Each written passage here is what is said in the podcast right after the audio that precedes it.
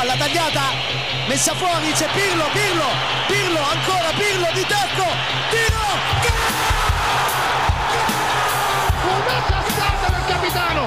Mamma mia, una sassata del capitano questa volta non l'ha potuto! Serie Amore, der Italien Fußball Podcast mit Mario Rica und Mario Seuke.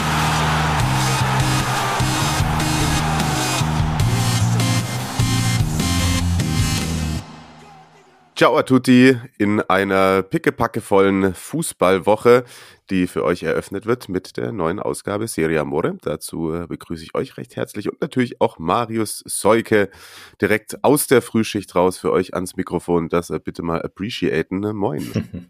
Grüße, so startet man doch gerne in die Woche. Sehr gut, ja, sehr gut, sehr gut, sehr gut. Es gibt ja tatsächlich auch das ein oder andere Erfrischende, worüber wir äh, uns unterhalten müssen. Ich glaube, wir können sagen, dass diese Ausgabe ähm, sich ein wenig mehr dazu darum dreht, was so gerade auch äh, in der Champions League abgelaufen ist, was uns in der Champions League noch erwartet, aber natürlich auch der versprochene etwas genauere Blick auf Bologna, die ja am Wochenende gegen Milan gespielt haben. Da können wir auch mal ein bisschen noch in die ja historischen Spielernamen hineinsteigen. Habe ich gab es ja schon einen kleinen Teaser von mir. Ähm, da bin ich wieder in Rabbit Hole gefallen, gefallen in der Spielvorbereitung. Es ist immer ganz lustig, wenn man eigentlich denkt, man hat eh zu wenig Zeit und dann stolpert man über irgendwas und dann ist man irgendwie wieder dabei, sich die, ähm, den Lebenslauf von Pierre Vomier anzuschauen. und den, den hast du im Kommentar untergebracht, oder? Hast du? Hast du? Hast du? Ich, ich weiß gar nicht mehr, ob es Pierre Vomier gefallen ist. Ich glaube, irgendwo war das drin, aber ist auch schon wieder, ähm, ist schon wieder teilweise von der Festplatte gelöscht, um Neues aufzunehmen, denn wenn ihr das hört, dann sind wir, befinden wir schon uns am Tag des Champions League Rückspiels, wo dann Napoli gegen Milan spielt. Also das glaube ich so das äh, große Ding diese Woche für ähm, auch vermutlich ganz viele von euch, die ihr uns hört. Lasst uns vielleicht damit beginnen, Marius, dass wir so die, die Randnotizen aus der Liga vielleicht kurz mal besprechen. Cremonese arbeitet an der Sonderfolge. Ich wollte sagen, das ist, das ist ja wohl äh, auch Motivation genug. Ja, absolut. 1-0 durch ein Tor von Dessers gegen Empoli gewonnen. Das zum Auftakt in den Spieltag. Jetzt zwei Siege in Folge und ja, vielleicht geht ja da tatsächlich doch noch was. Jetzt sind sieben Punkte Rückstand auf Spezia. Aktuell als nächstes ist man dann gegen äh, Udinese am Start. Bei Empoli haben wir eigentlich gesagt, passiert nichts mehr neun Punkte Vorsprung auf Zumindest Hellas. eher nichts mehr. Eher also ich glaube, dass 32 Punkte reichen. Ja. In der Bundesliga hoffentlich auch. Äh, Spezia verliert zu Hause gegen Lazio. Lazio erst äh, komplett ohne Doppel-Dreifach-Belastung da am in Richtung Vizemeisterschaft marschieren, kann man nicht anders sagen. Das ist alles solide. Da, da, dazu kann ich, das habe ich heute ähm, im Frühdienst so ein bisschen nebenbei gelesen, in äh, The Athletic, sowieso ja mhm. ein äh, sehr empfehlenswertes Online-Magazin, was den Fußball anbelangt hat. Äh, James Horncastle einen Beitrag über Sarri und Lazio geschrieben. Den äh, würde ich mal zur Hintergrundlektüre ans Herz legen. Ja, da wurde sich doch auch das ein oder andere Wort mehr darüber gewünscht. Heute sind wir sozusagen äh, spreaden wir einfach äh, viele Sachen, die wir uns so reinziehen. Dann müsst ihr das, genau. die Arbeit diese Woche mal ein bisschen selber machen, würde ja, ich sagen. Aber, aber, aber Lazio machen wir schon auch nochmal irgendwann, glaube ich. Ja, denke ich auch. Ich finde da bemerkenswert vorne, ähm, ja, wie ausgeglichen sich das auch alles verteilt. Ne? Zaccagni 10 Tore, Immobile 10, Anderson 7, Alberto 5, Savic 6. Das ist irgendwie alles, alles äh, gut und ausgeglichen mannschaftlich geschlossen wird da performt. Komplett. So, natürlich gucken, äh, ob und wie lange Immobile nach seinem Autounfall noch ausfällt. Stimmt, da hatte ich, ich auch denke mal, das, das äh, wird die Champions League Qualifikation im Endeffekt nicht gefährden, auch wenn es ja keinen nominellen Ersatzstürmer gibt, sondern dann nur Philippe Andersson als äh, falsche Neun. Aber ja, das äh, sah, sah, ja, sah ja gar nicht so gut aus. Ja, das stimmt. Sondern mit, mit dem wahrscheinlich trotzdem noch glücklich bei weggekommen, aber. Ja, mit einer Straßenbahn zusammengestoßen. Ja, äh, genau. Rippenbruch und Schleudertrauma und irgendwie was am, am äh, an der Wirbelsäule, glaube ich, auch noch mal irgendwo. Oh, das ist Aber, nicht gut. Das ist ja. nicht gut. Gute Besserung natürlich an dieser Ja. Stelle. Der Samstag stand ganz im Zeichen der Teams aus der Champions League. Vielleicht äh, stellen wir das kurz hinten an und kümmern uns, uns um den Sonntag, der sich erst auf zwei Remis geeinigt hat zwischen Lecce und Sampdoria und Torino und Salernitana. Ich würde mal sagen, aus den vier Teams vermutlich die Mannschaft aus Salerno am glücklichsten mit diesen Punkteteilungen. Würde ich auch sagen. Ja. Bei Torino so die Resthoffnung auf Platz 7. Naja gut, es sind immer noch nur fünf Punkte auf Juve, aber da ist man dann doch zu unbeständig in den letzten Wochen. Ja, hätte man einen Schritt machen können, ist das ein oder andere Mal auch an Ochoa verzweifelt. Und Lecce, ja, befreit sich damit erstmal nicht großartig weiter. Sampdoria, ja, es kommt nicht in irgendein Momentum hinein, das man ja sonst so oft so gerne beschreit. Juve hätte so ein bisschen der Sieger des Spieltags werden können und jetzt stehen sie wieder da und wissen nicht so richtig, was sie mit sich anfangen sollen. Habe ich auch das Gefühl, geht einigen Tifosi so in den sozialen Netzwerken, wenn ich da das so reinlese. 0-1 bei Sassuolo, der Frell mit dem Treffer, und das sagt schon alles, wenn Ja. no offense, aber ja, Das stimmt schon. War ja auch in der Entstehung ein bisschen glücklich. Ich glaube, Fagioli da nicht ganz unbeteiligt, ist dann auch unter Tränen ausgewechselt worden. Ähm, aber von Allegri mit netten Worten bedacht im Anschluss. ja, glaube ich nochmal daran erinnert, dass wir alle Fehler machen, aber Ja, Aber ja, bei Juve finde ich gerade auch nur, wenn man sich dann so die, die Highlights oder die zweite Halbzeit anschaut, wieder erstaunlich, dass sie dann irgendwie erst nach dem Rückstand aufwachen. Da hatten sie noch mal ein paar hm, gute Gelegenheiten und Concili ist ja dann auch so ein Torwart, der, der solche Tage hat und solche Tage. Das war so ein Tag, an dem er dann irgendwie alles rausgefischt hat.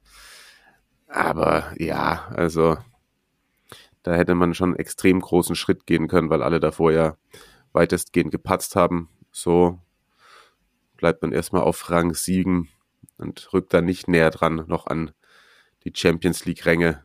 immerhin, aber den ersten großen Schritt Richtung Europa League Halbfinale, den haben sie gemacht. Ja, 1-0 zu Hause gegen Sporting. Gatti da mit dem goldenen Tor. Bin ich, bin ich gespannt, ob sie das dann in Portugal über die Zeit bringen. Aber es ist ja nicht die einzige Mannschaft, die irgendwie gerade international besser funktioniert als in der Liga. In der Liga funktioniert allerdings die Roma ausgezeichnet. Da war ja so in den Tagen vor dem Spiel wurde viel, viel geschrieben, soziale Netzwerke. Vielleicht kommen wir da auch noch mal gleich drauf. Ja, weiß ich nicht so richtig, was das immer soll. Aber Lorenzo Pellegrini hatte da ja beim Hinspiel in Rotterdam Feyenoord einen Elfmeter verschossen. Sich dann, ich hoffe, er hat nicht alles gelesen. Es hat viel, viel Kritik, viel Hate auf Insta, Twitter, whatever. Aber, Aber, aber ja, die er Kurve macht- hat ihn gegrüßt. Genau, er macht sein das, das erste Tor aus dem Spiel heraus seit über 500 Tagen hat äh, hat Markus mir glaube ich geschrieben. Ja, lange her gewesen. Genau und ähm, Mourinho auch entsprechend ausgelassen mit ihm gejubelt, sich hinter ihn gestellt. Also wenn man Mourinho ja immer dafür kritisiert, dass er manchmal nicht so freundlich zu Spielern ist, die nicht abliefern. In dem Fall äh, funktioniert das in die andere Richtung. Ja, total. Voll. Und also, wie gesagt, die, die Fans auch direkt zu Spielbeginn mit dem Spruchband, als er dann sein Tor gemacht hat gegen Udinese. 3-0 ist es ausgegangen. Das mal der Vollständigkeit halber. Auch direkt Gang in die Kurve, Fingerzeig in die Kurve. Das war schon ganz gut für ihn, denke ich mal. Was ich da noch interessant fand, dass ja er dann gesagt hat, es gab auch in dem Spiel einen Elfmeter, aber da gab es vorher die Ansage, dass er ihn den, dass er den eben nicht schießen soll von Mourinho. Vielleicht hat er da auch ja, das gerade irgendwie so ein Gefühl gehabt, dass das vielleicht dann jetzt besser ist, wenn er mal eins aus dem Spiel rausmacht. Den hat dann trotzdem Cristante auch an Pfosten ge gesetzt, aber Eduardo Bove mit einem Lehrbeispiel, wie man perfekt in den Strafraum eindringt bei einem Elfmeter, ähm, ohne sich da irgendwie strafbar zu machen. Bei Udinese muss ich sagen, ist dann das Abwehrverhalten so, als äh, hätten sie eh damit gerechnet, dass der, der Strafstoß reingeht. Das war dann irgendwie ja, zu wenig Gegenwehr. Das noch vor der Pause Pellegrini 2-0. Dann hat äh, Roberto Pereira einen Elfmeter verschossen. Ähm, Patricio hat den schön pariert. Das war in der Phase, als Udinese nochmal dann hätte rankommen können, hatte ich so das Gefühl. 3-0 dann noch in der Nachspielzeit durch Tammy Abraham. Und dann ist sozusagen nicht Juve der Gewinner des Spieltags, sondern man muss ganz klar die zwei römischen Clubs und vor allem auch eben irgendwie die Roma da hervorheben. Mhm. Fünf Punkte clear jetzt auf einen Nicht-Champions League-Rang. Das stimmt. Und so haben wir jetzt Nein, nicht, nicht relativ sicher die Top 3, aber immerhin, na doch, also die Top 2 sind relativ sicher und die Roma dahinter. Haben wir drei, ich weiß, die Rom zählt nicht so als Süditalien grundsätzlich, aber es ist, sind halt drei nicht norditalienische Teams da oben. Und das äh, ist ja auch schon mal bemerkenswert zumindest. Ja, und ich glaube, wir hatten das auch in der, zumindest Rom hatten wir doch in der Saisonvorschau auch irgendwie da oben reingetippt. In der Tat. Ja, der ja. Tat. Und dann eben das 0 zu 1 ist im Hinspiel bei Feyenoord auch noch irgendwie nicht äh, das Ende des Liedes da. Gerade haben wir auch schon oft davon gesprochen, dass dann das Olympikon gerade unter Mourinho in Rückspielen genau. doch noch eine absolute Bank ist. Auch gerade noch gelesen, dass es äh, auf jeden Fall nicht ausgeschlossen ist, dass die Baller bis dahin wieder fit wird. Er hat, glaube ich, im ersten, also im Hinspiel musste er ausgewechselt werden, relativ früh mit einer Adduktorengeschichte. Ähm, Udinese war dann ausgeschlossen, aber das äh, ist jetzt zumindest, stand jetzt im Bereich des Machbaren, dass er auch im Rückspiel dann da mitmachen kann. Hm, okay. Das wäre doch ganz gut. Nach äh, Aufzeichnungsbeginn noch Florenz gegen Atalanta, wo es ja auch um die internationalen Plätze noch geht. Das äh, als äh, sozusagen Disclaimer an dieser Stelle. Jetzt zurück zum Samstag. Kurz. Ja. Florenz der, der Favoritenrolle gerecht geworden in Posen. Oh ja, wieder richtig geballert, ne? 4-1. Genau. Also, wenn man da das 1-1 dazwischen gegen Spezia nicht gehabt hätte, ja, die Fiorentina. Und eieiei, Inter, kann man auch sagen. also, ich durfte sie ja ähm, recht kurzfristig äh, übernehmen in vergangenen Wochen, das Champions League-Spiel. Da haben sie mich und Benfica und auch Roger Schmidt ganz schön überrascht, finde ich. Mhm. Waren sie sehr stark zu Beginn. Ich habe dann noch mal kurz mit Thomas Hörner geschrieben und er hat, er hat mir nur äh, Gegenwartsmannschaft geantwortet. ja, also das war sehr stabil und wirkte auch durchdacht und gut gecoacht. Also gerade ja. das erste Tor auch immer schön wieder verlagert, da dann die diese Flanken aus dem Halbraum, da waren sie immer besser positioniert und hatten, hatten da irgendwie, finde ich, die klarere Idee beim so Eintritt ins Offensivdrittel. Auf der anderen Seite natürlich auch noch Unana gehabt, der den einen oder anderen rausgefischt hat. Aber auch wenn die Statistiken dann viele Torchancen so angezeigt haben für Benfica, fand ich nicht, dass, dass man so dauerhaft das Gefühl hatte, die würden, würden so richtig dran glauben, dass sie jetzt das, das noch gewuppt bekommen gegen Inter. Und somit eine großartige Ausgangssituation, muss man einfach so sagen, für den Nerazzurri. Da das Halbfinale dann klar zu machen am Mittwoch, was sie nicht davon abgehalten hat, in der Liga wieder zu verkacken. ja, also da ist offenbar die volle Konzentration auf den beiden Pokalwettbewerben, wie es ausschaut. 0-1 äh, gegen Monza das hat äh, die, ist das zu schwarzer Humor, wenn ich jetzt sage, das hat die Herzfrequenz von Silvio auf dem Krankenbett ein bisschen in die Höhe getrieben. Ach ja, du, go for it. Ja, ja, ja, gut. Dem you did it again. 1 zu 0 Siegtor, 78. Luca Caldirola, Werder bildet aus, dass er an dieser Stelle erlaubt. Aber auch Inter Eigengewächs. Stimmt, das hatte ich gar nicht mehr auf dem Schirm. Richtig. Deswegen habe ich mich, also gut, ich meine, der hat da ja nie wirklich Fuß gefasst als Profi, aber hat ja doch schon sehr gejubelt. Das äh, sieht man dann zumindest auch nicht alle Tage. Ja. Wobei es halt auch schon zehn Jahre her ist, dass er da war oder so. Ja, das war 2013, oder? Und zwei, erstmal, der war da zwischendurch, ich glaube, der war ausgeliehen, der war äh, 2011. Da ist er, da hat er ein Profispiel gemacht. Ja, also er war, er war, glaube ich, Kapitän in der Primavera. Hm. Okay, okay, okay. Das führt uns irgendwie dazu, ja gut, Inter haben wir eh da auch äh, auseinandergenommen zu Genüge. Was, was festzuhalten bleibt, ähm, seit unserer Kritik ist die Chancenverwertung nicht verbessert worden. Das stimmt, abgesehen vom Champions League-Spiel. Ja, genau. Ja. Und vielleicht passt das eben auch alles. Also, wenn jetzt jemand neu zugeschaltet hat, äh, herzlich willkommen natürlich. Aber vor äh, zwei Folgen haben wir ausführlich mit Thomas Hörner von der SZ über Inter gesprochen. Er ist Fan und weiß Bescheid. Und ähm, ja, alle Probleme, die es bei Inter so gibt, kamen da mal auf den Tisch. Ja, also elfte Saisonniederlage, da hat keiner unter den ersten neun mehr. Sassuolo dann mit zwölf auf Platz zehn. Ja. Ah, Sassuolo, das zum Nachtrag in der entweder im Kalenderjahr oder in der Rückrunde nur Lazio und Sassuolo, äh, Lazio, Sassuolo, Napoli mit der besten Punktausbeute. Stimmt, ja. Die haben einen sogenannten Lauf. Ja, also, dann äh, können Sie sich jetzt voll konzentrieren auf das Rückspiel gegen Benfica. Dann kommt Empoli und dann kommt schon das Rückspiel im Pokal-Halbfinale da bin mal gespannt, was da noch in den nächsten Wochen so zusammengeht bei, bei Inter. Ja, also gesetzt den Fall, dass äh, Milan es schafft gegen Napoli im Rückspiel. Ich hatte auch mit äh, Steffen, unserem Hellas Nobel-Fan, äh, geschrieben und äh, wir waren uns einig, dass Inter dann gute Chancen hat, ins Champions League-Finale einzuziehen. Ja? Mhm. So Bauch, Bauchgefühlmäßig. Bauchgefühl, okay. War auf jeden Fall rotationstechnisch betrachtet von den drei Champions League-Teilnehmern das, das Team, das da am wenigsten gemacht hat.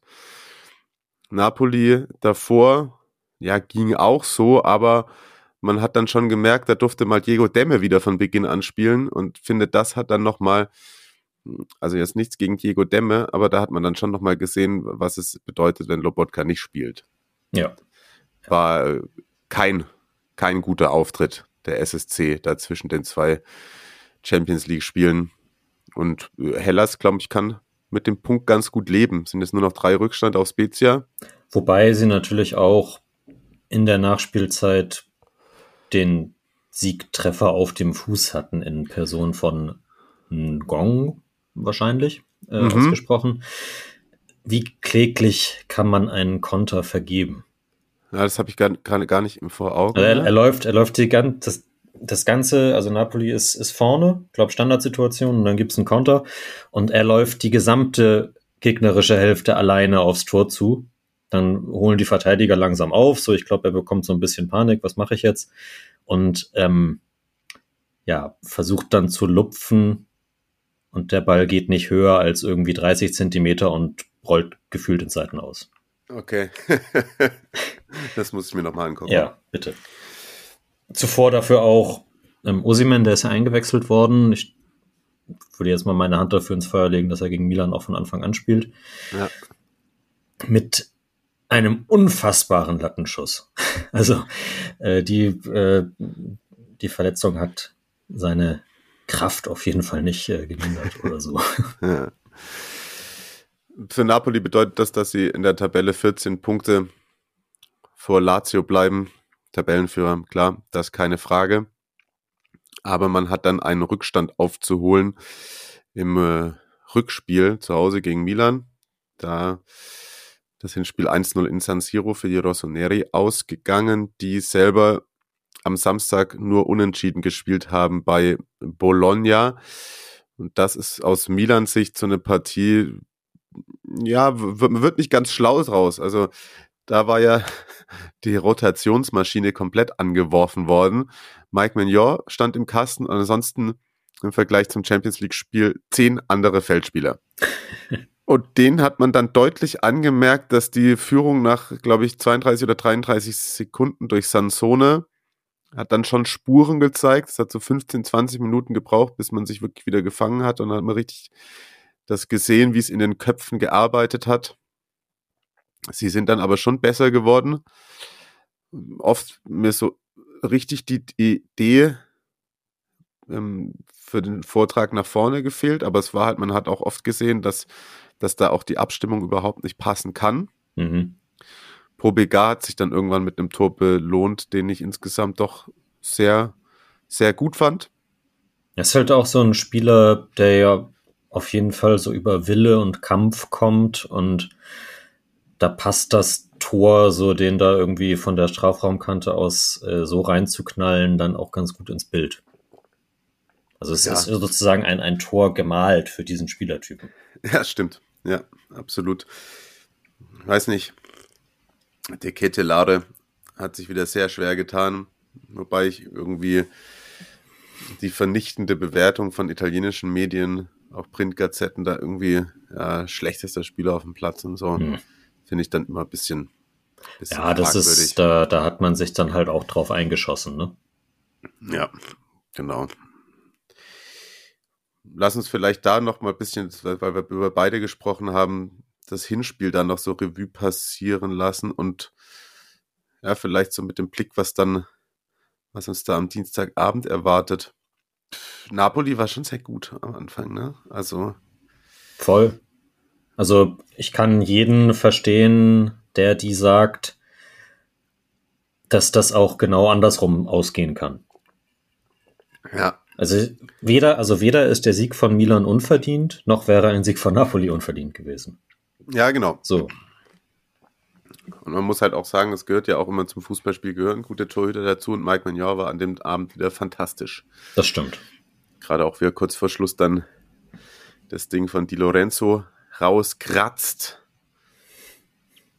Da waren ja auch, war, ich glaube, Sandro war äh, überrascht, ob der äh, Offensivgefahr Di Lorenzos. Und äh, der ist ja tatsächlich ganz früh, also ist ja umgeschult worden zum Verteidiger. Mhm. Ganz, ganz früh hat er Stürmer gespielt. Also da hat er sich schon noch was, was mitgenommen. Hm. Ich will das Thema nicht mehr ganz aufmachen, aber ich kann auch durchaus verstehen, dass die neapolitanischen Fans nicht wirklich mit dem Schiri einverstanden waren. Ich fand ihn lange mhm. sehr gut. Und dann hat er vollständig die Linie verloren. Also, also diese irgendwie acht gelbe Karten ab der 70. Minute oder so plus Platzverweis. Ja. ja.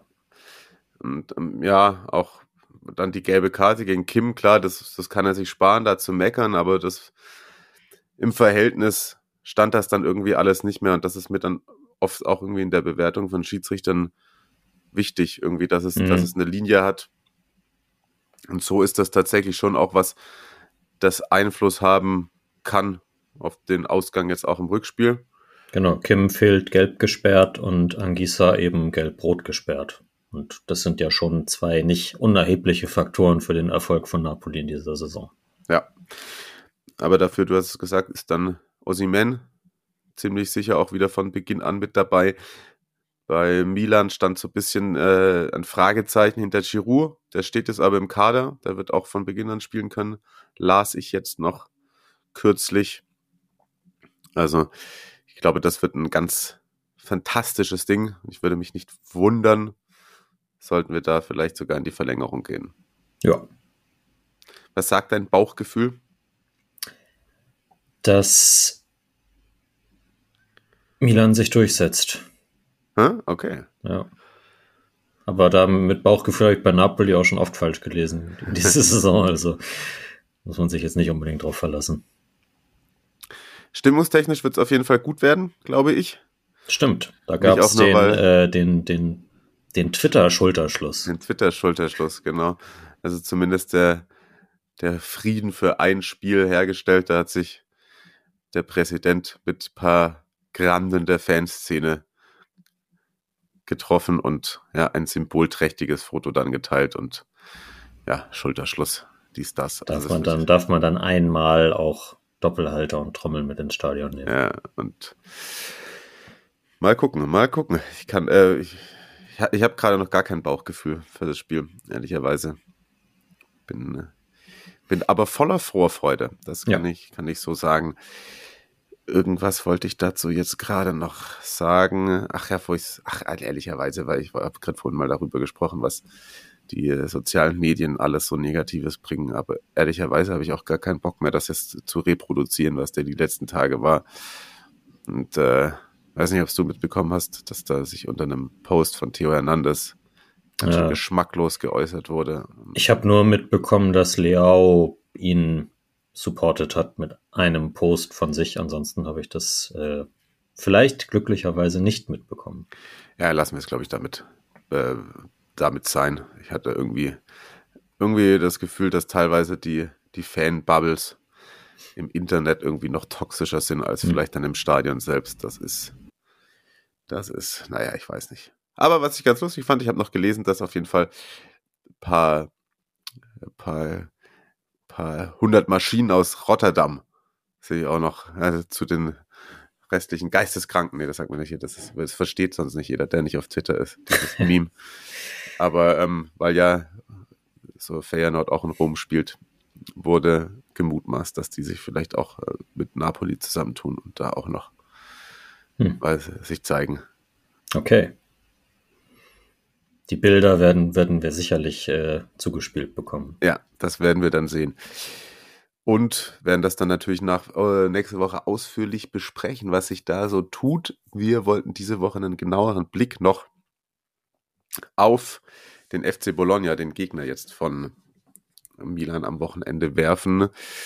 Und haben ja da auch in den letzten Wochen schon mal angedeutet, dass das alles äh, recht äh, gut anmaßt, was dort Thiago Motta veranstaltet. Das Unentschieden lässt sie jetzt nicht, nicht komplett oben ran, ranrücken, aber sie sind jetzt eben punktgleich mit Juve. 44 Zähler.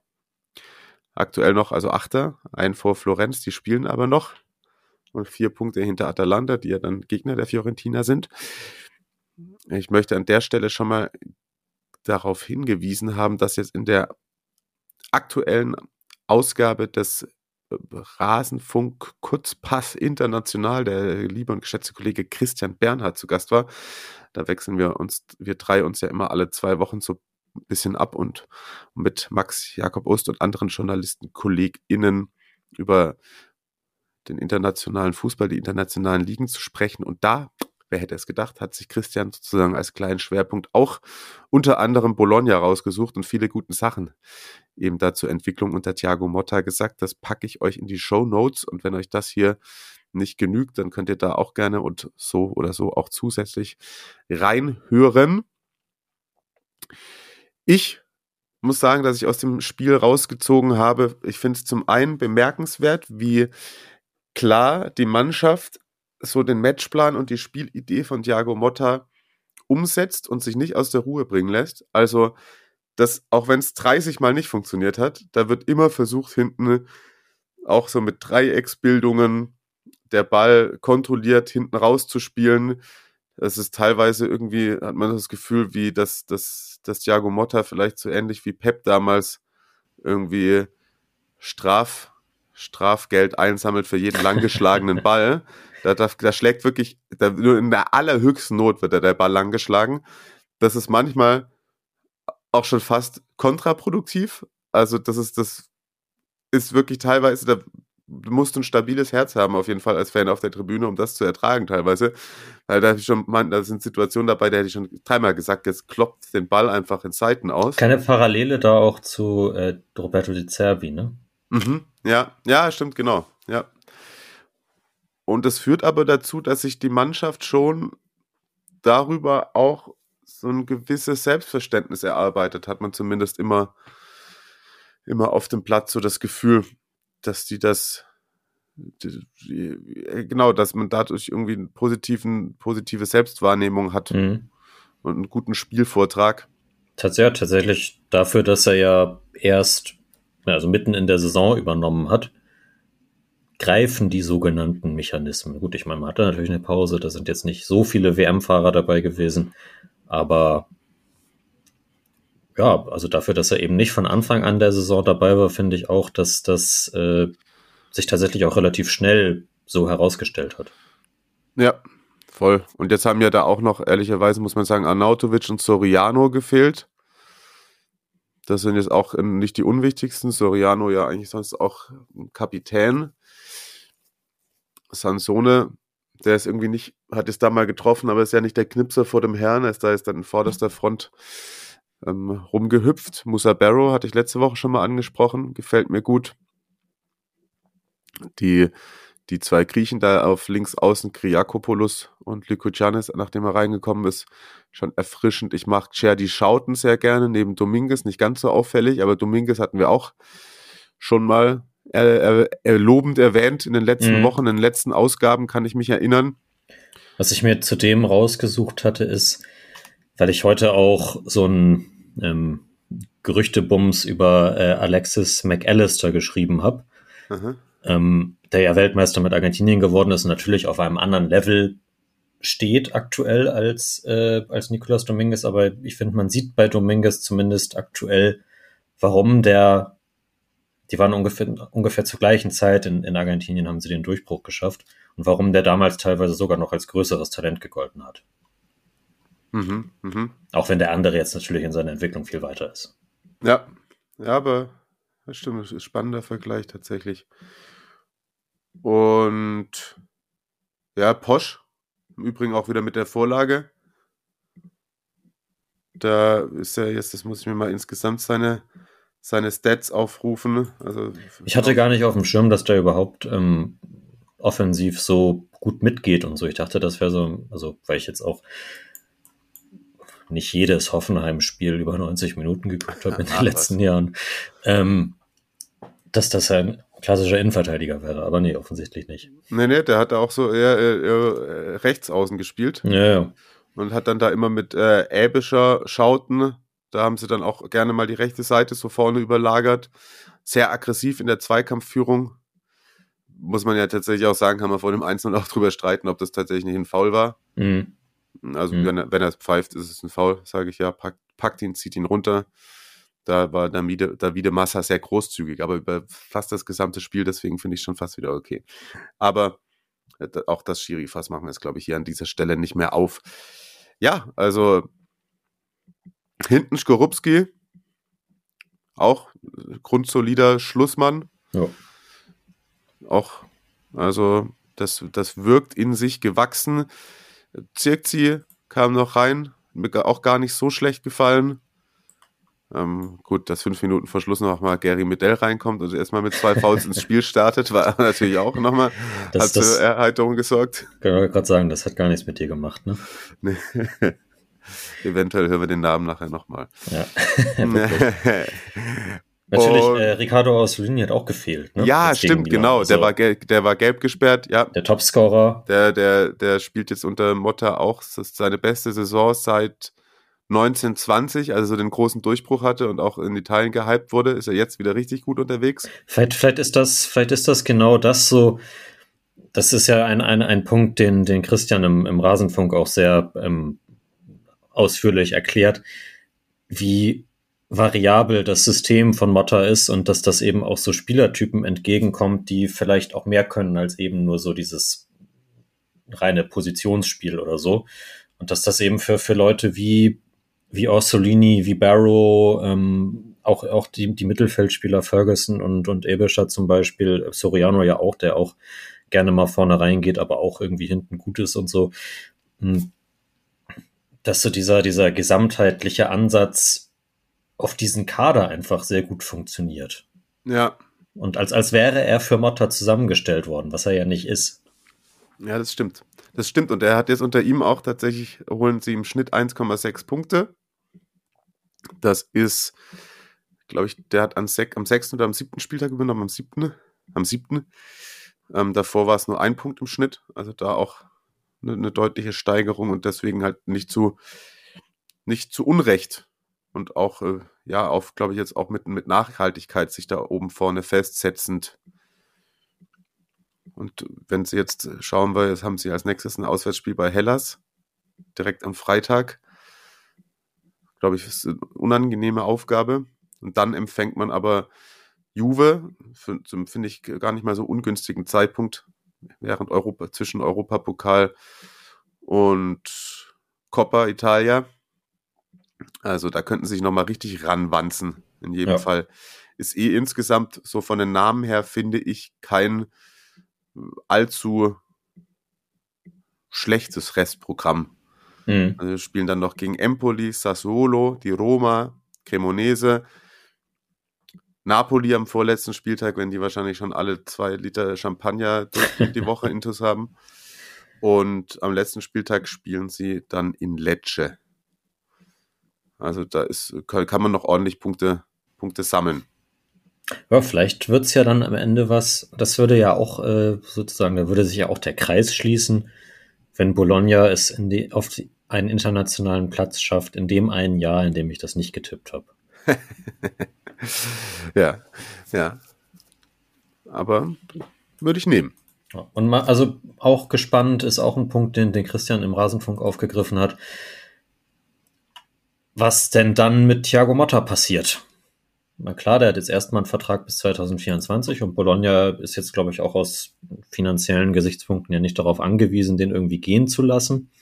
Aber ich glaube, da gibt es den einen oder anderen Verein, der da durchaus interessiert diese Entwicklung verfolgt, sei es äh, PSG, sei es Inter Mailand, eben die Vereine, wo er auch als Spieler eine große Rolle gespielt hat. Und ähm, diesen, diesen Punkt, dass äh, schon Preziosi in, in, in Genua gesagt hat, dass er in dem, in dem, von dem, was er als Spieler auf den Platz gebracht hat, dass das eigentlich No-Brainer ist, dass der mal ein guter Trainer wird Ja, wenn man sich auch anguckt, unter welchen Trainern der so gespielt hat, dann äh, finde ich das alles sehr schlüssig, diese Entwicklung. ja, das stimmt. Hat halt eben mit bei Genua war es ein- vom, aus, aus anderen Gründen zum Scheitern verurteilt und Spezia war halt einfach vom, also da hat er schon das meiste rausgeholt, glaube ich. Mit dem knappen Klassenerhalt. Absolut. Und ein Kader, du hast es gesagt, der fast wie für ihn zusammengestellt ist. Äh, Wir haben uns auch ein paar Kader zusammengestellt. Ich muss ein bisschen aufs Tempo drücken Ja.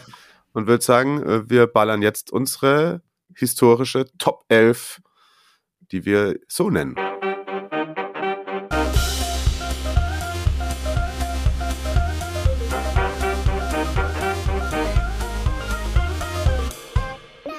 La Squadra Eterna. Da ist einiges mit dabei, Marius. Da bin ich sehr gespannt, Mhm. wie oft wir uns überschneiden. Ich muss, ich, ich habe meine Notizen tatsächlich verloren, aber ich habe jetzt nebenher wieder hier deinen guten Arbeitsgeber hier offen und äh, such mir zusammen, was ich da mir ähm, die meisten paar Sachen habe ich natürlich noch im Kopf, aber ich war auch auf manchen Positionen noch ein bisschen wackelig. Deswegen werde ich jetzt on the fly hier ballern. Und äh, aber im Tor geht, äh, geht nichts, geht nichts an meinem Lieblingstorhüter der 90er Jahre vorbei. Und da steht und spielt natürlich äh, Gianluca Pagliuca. Das ist unsere erste Überschneidung, auch wenn es ein knappes Rennen mit Alexander Manninger war. Stimmt, Alexander Manninger. Ich glaube, ich spiele ein. Spiele ich ein 3-4-3 oder ein 4-3-3? Hm, was spielst Es du? Hast ist du beides, also ich, ich channel meinen inneren Thiago Motta und äh, da einige Leute dabei, die sich sehr fluide über den Platz bewegen können. Das ist Ja. auch ein schöner Satz. Ja, Aber ich äh, grundsätzlich erstmal eine Viererkette. erstmal eine Viererkette. Rechts hinten bei mir Lorenzo De Silvestri. Mm. Hm. Ich bin da ganz tief in die Historie reingegangen und äh, dachte so, so ein paar äh, von den, von den großen Spielern der Bologna war ja so von den 30ern bis 60ern wirklich ein, noch eine ganz andere Macht in Italien. Oft Meister geworden. Und ähm, der zweite Rekordspieler heißt Tasio Roversi. Der hat Aha. zwischen 1963 und 1979 441 Spiele für Bologna gemacht und das ist mein Rechtsverteidiger. Uh, ja gut, das äh, finde ich, äh, kann man, kann man nicht viel gegen sagen. Wen haben wir in der Innenverteidigung? Da haben wir, ich meine fast, da könnten wir die zweite Überschneidung haben mit einem gewissen Herrn Zaccardo. Mm. Ja, Ja, den hast du auch. habe ich auch natürlich. Okay. Alte Parma-Legende. Alte Parma-Legende. Jetzt bin ich gespannt auf deinen zweiten. Da war ich nicht ganz schlüssig. Ich glaube, den haben wir nicht gleich. Okay. Wen hast du da? Wisdom Armee. Hm, okay. weil äh, jüngster Spieler der Serie A-Geschichte. Oh, okay. Und der ist immer noch erst 17. Also äh, vor zwei, äh, vor zwei Jahren, ähm, ich glaube am vorletzten Spieltag oder so, eingewechselt worden äh, mit damals 15 Jahren und ein paar zerquetschten. Und vielleicht dann nächste Saison der Durchbruch. Also schreibt den euch mal in die Tutti Lioki Soup Bücher. Oh ja, und ich bin jetzt gerade, weil genau eins drunter in der Rekordspielerliste, tatsächlich also aber auch nur mit einem Einsatz, den hatte ich noch gar nicht gesehen, aber den muss ich jetzt fast aufstellen, das ist dann auch namensbedingt. Ein Spiel für Bologna gemacht. Ansonsten mehr Serie B, aber Cesare Ricla. Also fast Ricla, also nicht Riker, sondern Ricla. Also Aha. bitte, Cesare Ricla. Das wird vielleicht, vielleicht irgendwann, wenn ich wieder anfange, FIFA zu spielen, wird das dann mein, mein Online-Name. Cesare Ricla. Ja, der spielt bei mir in der Innenverteidigung und links hinten verteidigt dann natürlich Pierre Vomé. Natürlich. Und also verteidigen tut er wahrscheinlich nicht so viel, aber Ja. Bei dir? ach so, ja auch, klar. Ach so, ja. Ja, ja, okay. ja, ja, ja. Sehr gut, sehr gut. Dann haben wir ähm, die Qual der Wahl im Mittelfeld. Also da ist natürlich einiges geboten. Ich beginne mal und sage, dass ja, das ist natürlich auch offensives Mittelfeld. Es wird alles sehr zentrallastig. Nee, dann machen wir es erstmal so.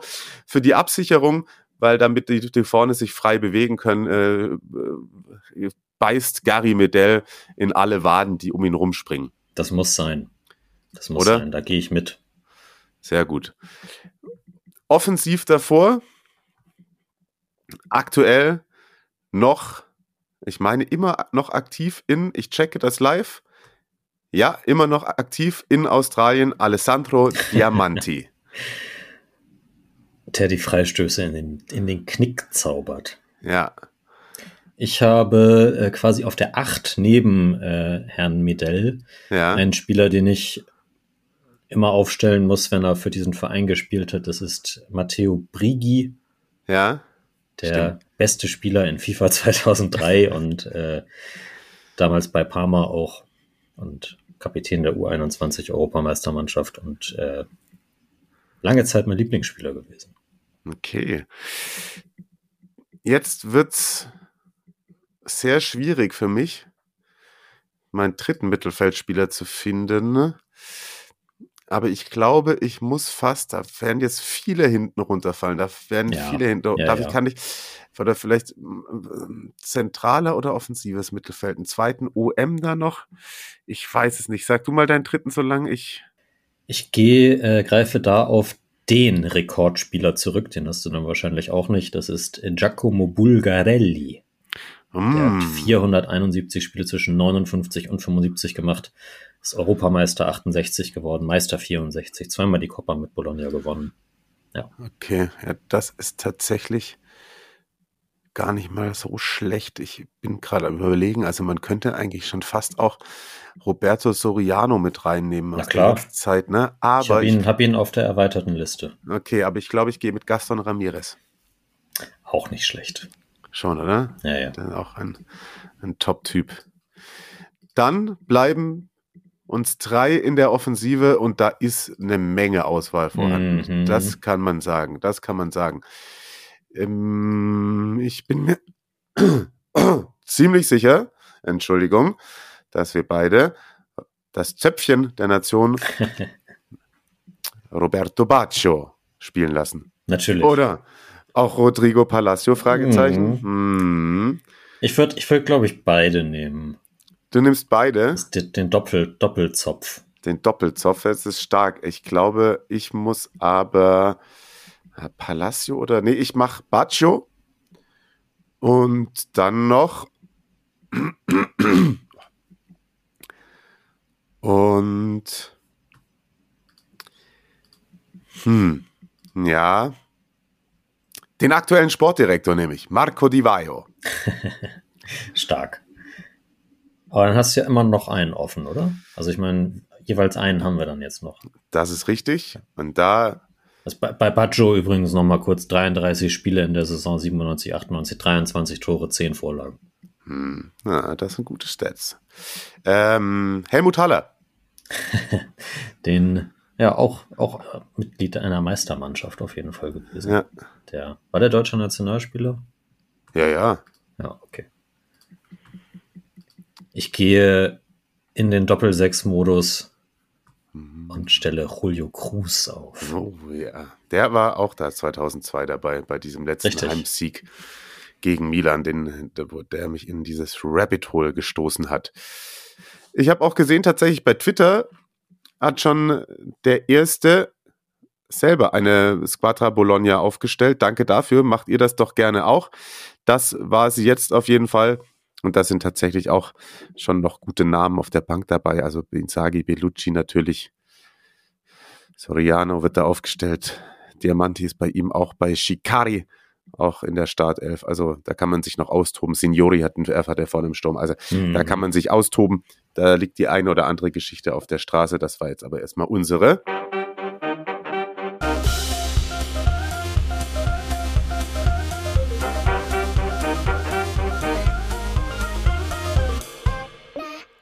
La Squadra Eterna. Ja, so kurz war sie dann doch nicht die Folge heute. Ähm, aufs, aber trotzdem aufs Wesentliche fokussiert.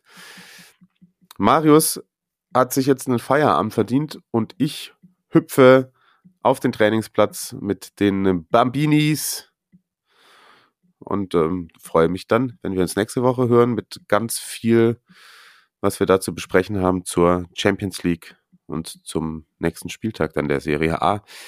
Wie gesagt, äh, den Rasenfunk-Kurzpass mit Christian Bernhard packe ich euch noch in die Show Notes. Und dann wünsche ich euch eine gute Woche. Marius, dir jetzt erstmal ein schönes Austrudeln des Tages. Vielen, vielen Dank. Viel Spaß beim Kick. Danke. Gut Kick in die Runde. Bleibt gesund. Danke fürs Zuhören und bis dahin. Tschüss. Macht es gut. Ciao, ciao. Palla tagliata, messa fuori, c'è Pirlo, Pirlo, Pirlo, ancora Pirlo di tacco,